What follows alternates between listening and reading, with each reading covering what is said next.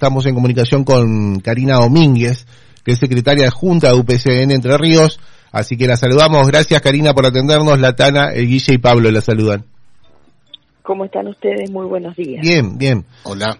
Eh, por ahí, uno, eh, cuando hablábamos de, llamar a UPCN, hablar con alguien de UPCN, obviamente lo que salía ahí eh, al, a escena es el acuerdo paritario, la negociación paritaria y demás, pero hay otros temas también que tienen que ver con UPCN. Uno es muy reciente y me gustaría arrancar por ese lado, que es esta, este anuncio que ha hecho el gobierno de que los van a convocar a la mesa de trabajo por la nacionalización de la Facultad de Humanidades, Artes y Ciencias Sociales de la UADER.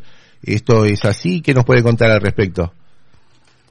Sí, llegó la, la convocatoria para el día 24 eh, una reunión que sí había estado comprometida cuando nosotros nos reunimos con la decana y las autoridades de la facultad. Sí. Porque eh, desde un primer momento, ahora vemos que varios eh, varios sectores han salido a, plantear dudas, alguna resistencia con respecto al tema de la nacionalización, pero PCN lo hizo inmediatamente que se conoció la noticia. Claro, ustedes se concentraron... Porque Ajá, es decir, ustedes se concentraron en la, en la situación en qué podría pasar con lo que nosotros denominamos eh, no docentes, los trabajadores no docentes. Sí, fundamentalmente porque hay situaciones irregulares, precarias dentro de la, del vínculo laboral con el Estado en la provincia y tenemos serias dudas de que pasando a la nación esas situaciones sean contempladas porque son regímenes totalmente diferentes donde también eh, han surgido otras cosas en el último tiempo que nos hacen pensar que eh, hay que tener mucho cuidado con respecto a este tema. Por ejemplo, hemos eh, tenido la posibilidad de comparar la cantidad de trabajadores y trabajadoras que tiene la, la UNER con respecto a lo que sería la Facultad de Humanidades y realmente la cantidad de, trabajadores y trabajadoras que están en uno y otro lugar eh, son muy distintas. Tiene mucho, más la UNER, ¿no? no, no, la UNER tiene mucho menos. Ah, mira. Ah. Mucho menos. Eh, y eh, proporcionalmente, por supuesto, porque tiene otra organización. Claro. Pero eh, porque hay muchas cosas que se que, que hay que contemplar con respecto al proyecto de nacionalización. Primero, una noticia que surgió sorpresivamente, que no lo esperábamos, que un día domingo se dio a conocer por los medios de prensa y que nunca se habló con los sindicatos ni, ni siquiera con otros sectores tampoco. Mm. Desde a partir de, que lo anunciaron empezaron una ronda de reuniones, pero a nosotros nos llamaron prácticamente cuando ya estaba todo decidido. ¿eh? No, no, no, no tuvimos oportunidad de un debate previo ni de plantear las dudas. El texto de, de la ley es muy genérico. Eh, tiene que tener algunas precisiones si es que se avanza. Tenemos también dudas acerca de que realmente se concrete y nos preguntamos dos cosas. Sí. La primera, ¿quién es la garantía de que si pasa la Facultad de Humanidades a la Nación, no va a haber despidos, no va a haber eh, perjudicado trabajadores. O no va a cambiar las cosas porque acá estamos hablando no solamente de la facultad sino que estamos hablando de las escuelas universitarias estamos hablando de toda una estructura que hoy está dentro del sistema de, la facultad de humanidades que es, eh, realmente complejo e importante. Eh, por otro lado eh, también cómo quién se va a hacer cargo de las expectativas si esto no sale, ¿no? Porque eh, fundamentalmente los trabajadores están pensando que salarialmente van a tener beneficio y no están pensando en otras cosas. Ellos piensan que pasarían a ser trabajadores de, del Estado Nacional, ¿no? Sí, sí, pero y hablan de... Hablan de un convenio colectivo totalmente diferente al régimen que hay en la provincia. Los salarios podrían ser mejores, pero también hay que ver cómo impacta en la jubilación, por eh, ejemplo. ¿Qué va a pasar con la obra social? Hay muchas cosas. Bueno, nosotros nos vamos a sentar con cautela en esta mesa, vamos a decir que lo que pensamos, como lo dijimos en la reunión del Consejo Superior, donde fuimos los únicos que dijimos que hay que tener eh, realmente muy claras las cosas para avanzar en este tema, si bien nosotros no nos podemos poner en, este, en una posición con muchos trabajadores de la UAD adhieren. Mm. sería no representativo eh, plantear que eh, estamos en desacuerdo absolutamente, sino que tenemos reserva, tenemos tenemos inquietudes, este, queremos que alguien nos conteste qué, qué es lo que va a pasar. Hemos dicho que es necesaria una reunión con las eh, con los legisladores nacionales que todavía no han dado la cara con respecto a esto. Mm. Bien, es válida entonces la invitación, digo, por todo lo que estoy escuchando, me imagino que tienen para aportar en esa mesa.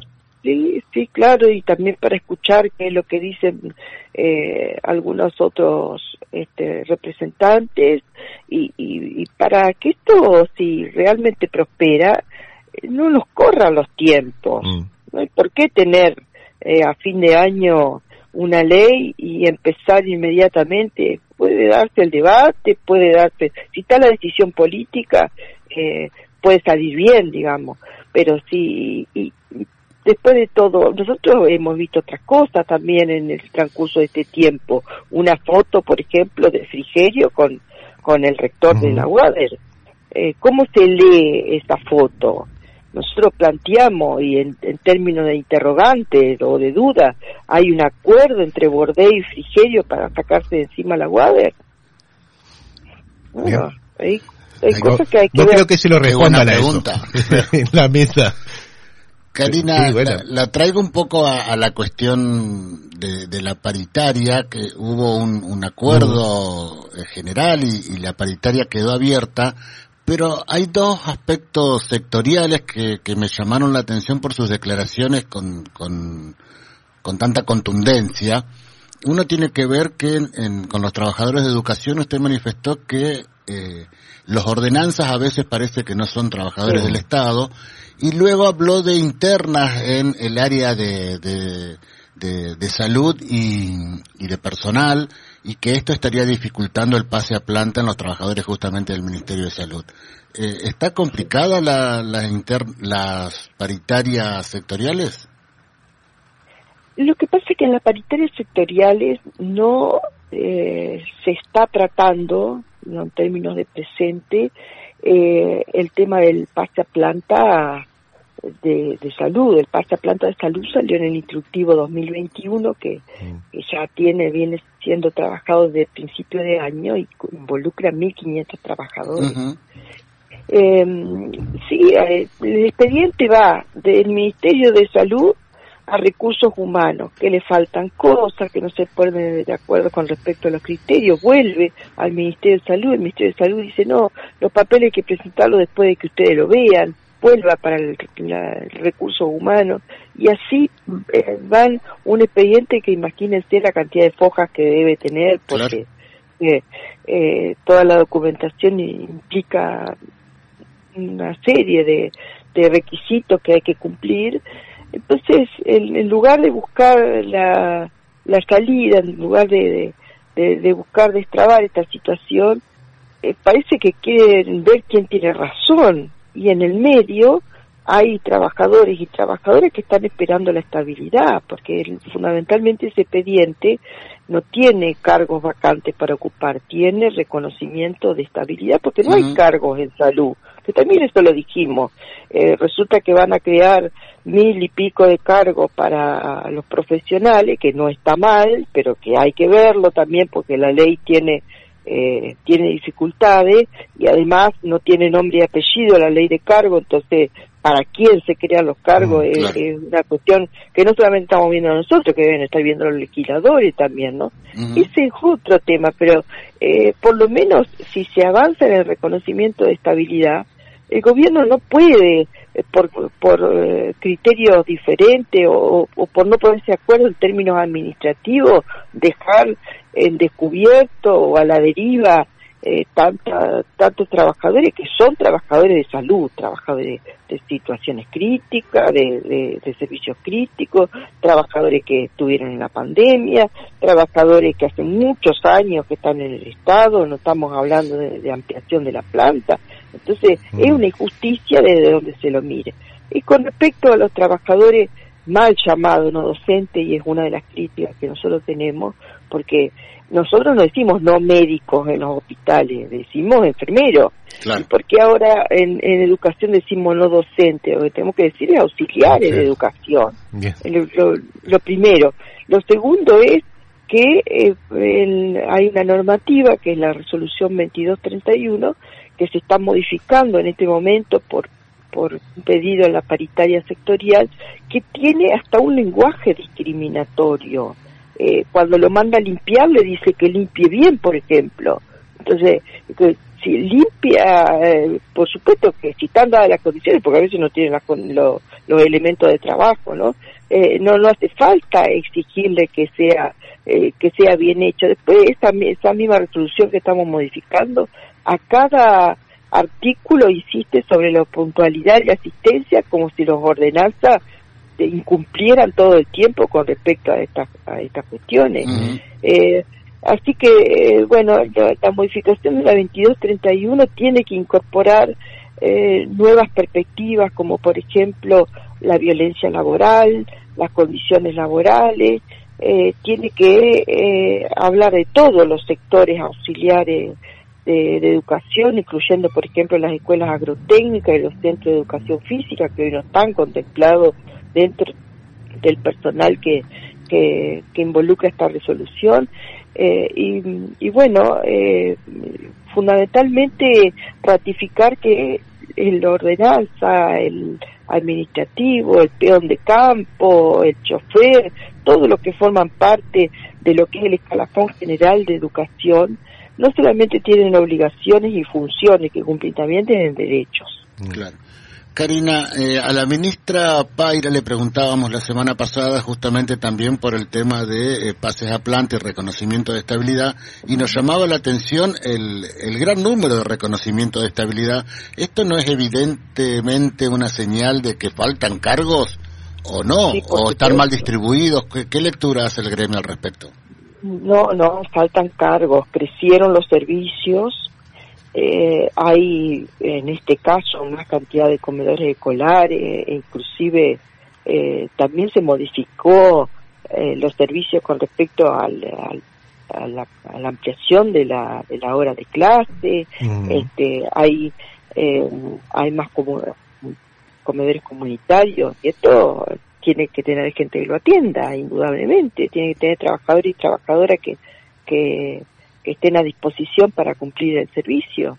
Y eso no se ha contemplado, se ha contemplado habilitar eh, nuevos establecimientos, pero sin el personal que corresponda. Esto genera suplencias que podemos llamar este, extraordinarias o especiales, eh, que no tienen un cargo detrás de un titular, y así eh, hemos logrado la regularización de mil trabajadoras y trabajadores, la mayoría son mujeres, pero hay también compañeros, eh, que eh, si no fuera por esta norma, eh, bueno, cualquiera que venga de un plumazo puede dejarlo sin trabajo y poner a otra persona en su lugar, porque el mm. servicio va a seguir existiendo. Entonces el resguardo fundamentalmente esto, pero salió el pase a planta el Ministerio de Desarrollo con una gran este, alegría por parte de, de, de tantos trabajadores que también están desvalorizados en su tarea, pero que cumplen un, rol fundamental, fundamental en, las escuelas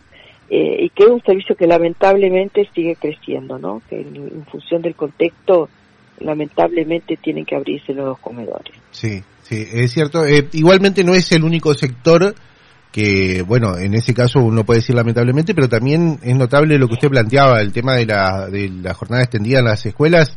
Eh, en esta semana se conoció la noticia de que todas las escuelas eh, de nivel primario en la provincia tienen jornada extendida y eso implica una carga horaria, un incremento del personal. Usted eh, bien planteaba, bueno, hay un, buen lote de, personas, de trabajadores que lograron la estabilidad, que ingresan, pero falta mucho también, hay muchos trabajadores que quedan a tiro de ese plumazo que usted dice, viene otra persona y lo saca, cuando esto parece ser una política de Estado, digo, aumentar las horas en la escuela, eh, apostar a los, a los comedores comunitarios, ahora eh, supuestamente en el eh, presupuesto para el año que viene los ejes son educación, no, educación eh, queda afuera, sería desarrollo social y salud, serían los ejes principales, pero hay trabajadores que están precarios dentro del Estado. Digo, me parece que falta bastante más. Y falta, por supuesto, eh, de cualquier manera, eh, no tener, de no tener nada a tener un reconocimiento de estabilidad es un paso importante y además hay el antecedente de que en otras gestiones hace muchos años atrás cuando hubo reconocimiento de estabilidad la justicia le dio lugar a los reclamos de los trabajadores y tuvieron que eh, acceder a la reincorporación en el caso de despido. Entonces, esto es lo que nos hace pensar que el reconocimiento de estabilidad, que en salud llega a 1.500 trabajadores, en eh, desarrollo social llega a mil trabajadores y en educación llega a 500 trabajadores, o sea, mm. imagínense la cantidad de cargos que faltan, eh, es un paso fundamental. Eso lo, conseguimos en la paritaria del año pasado. Claro. Karina, eh, y hablábamos de, de, salud, el gremio UPCN tiene una importante representación dentro de los trabajadores de salud esta, a principio de este mes ingresó un proyecto de Nancy Miranda que habla del colegio de la enfermería. Ustedes están trabajando con la, aplicación de la ley de enfermería, digamos, que, que, se implementa en la provincia, y aparece esta, este proyecto de ley en el Senado eh, me gustaría saber si lo han podido leer, si los convocaron a dialogar, a hacer sus aportes. Eh, creo que eh, UPCN sería un gremio al que yo convocaría si quiero hacer un proyecto que tenga que ver con enfermería, ¿no? En este caso, un colegio de, enfermeras y enfermeros, una eh, profesión o una actividad que se ha ido profesionalizando y también en eso tiene que ver UPCN. Eh, ¿Cómo lo ven? Si es que lo, lo pudieron ver al proyecto, si es que fueron convocados para charlarlo. No, no, no hemos sido convocados lamentablemente. Parece que eh, algunos dirigentes y algunos sectores del gobierno se olvidan que las organizaciones gremiales son las que estamos más comprometidos con, sí, la verdad que llama problemática. La mm. Sí, llama la atención, no es la primera vez. Y el, caso de la nacionalización de la Facultad de Humanidades también es una situación clara de, de ignorar a las organizaciones gremiales. Creo que que esto debe cambiar, no puede ser así, pero con respecto al proyecto de colegiación, lo, primero que hay que ver es si los enfermeros están de acuerdo. Eh, la, pregunta es, los enfermeros que hoy tienen su matrícula adquirida en forma gratuita y, mantenida en forma gratuita por el Ministerio de Salud, que es el órgano de, control con respecto a este tema, van eh, a aceptar que una institución nueva le saque el 2% de su salario compulsivamente, es decir, no importa si quieren o no quieren, para sostener el colegio y... Eh, ¿Esto sería a todos o, es voluntario? No, a, todos. a todos, a todos. La, la idea del colegio que ingresó en la Cámara de Senadores es a todos los enfermeros y enfermeras para poder trabajar te van a exigir que tenga matrícula y esa matrícula sale del ámbito del Ministerio de Salud y lo maneja un colegio puede eh, haciendo que paguen un 2% de su salario y si no, no pueden trabajar. Nosotros nos parece que es una idea que primero eh, el momento, el, momento en el cual los salarios de los trabajadores están mal, este, pero aparte para adherir a un sindicato un trabajador tiene que prestar su conformidad, lo hace voluntariamente, en este caso no tendría esa posibilidad. Eh, aparte eh, hay una confusión de, lo, de, de las funciones que tiene el colegio y que tienen los sindicatos. Los sindicatos representamos en todas las cuestiones laborales a, los trabajadores. Y el colegio tiene ahí un artículo en el proyecto de ley que nosotros criticamos y que por supuesto vamos a pedir que, que no se avance con este artículo, en el cual quieren, eh, digamos, este, funcionar como un gremio. Bueno, una cosa son los colegios y otra cosa son los mm. gremios. no se va a sentar nunca una paritaria a un colegio de enfermería. Claro, claro, los, colegios no participan de las paritarias. No participan porque la ley no lo, no lo permite, no, no está contemplado de esa manera. O sea que, que yo digo que no lo engañen a los trabajadores.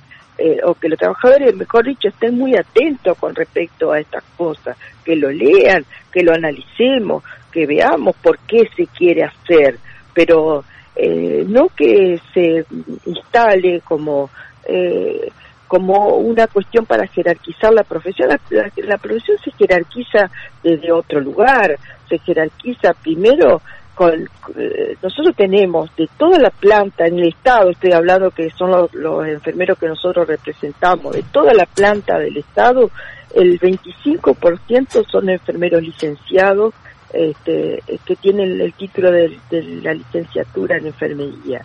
Se jerarquiza de esa manera, se jerarquiza con la ley, por ejemplo, donde la capacitación y la antigüedad son requisitos fundamentales para acceder a un escalafón acorde a la trayectoria del enfermero, se, jerarquiza eh, tratándolos como profesionales, como lo que realmente son los enfermeros. No, no se jerarquiza a través de una institución que este, eh, no, está claro cuáles son los intereses, o sí, los intereses son sectoriales, económicos, de un grupo que quiere este, de alguna manera manejar una, un, una gran caja a costa del esfuerzo de los enfermeros. Ah, eh, ¿Qué sería mucha plata eso si uno piensa en un 2% de cobrarles? Y estamos hablando de la provincia, también hay alerta, por lo menos yo he recibido llamado de los, de los gremios privados de que esto eh, no están de acuerdo. Ah. Este, eh, en la, solo en la provincia estamos hablando de más de 3.800 enfermeros en, todos los hospitales y centros de salud sí, sí, saquen la cuenta. Eh, Karina, le agradecemos por la comunicación. Me queda, digo, por preguntarle eh, que la posición que tienen no es que están en contra, sino que quieren saber un poco más, ¿no? De, este proyecto de ley, qué es lo que pasa, o directamente rechazan la posibilidad de que la, idea de que se agrupen en un en un colegio los, los enfermeros y enfermeras.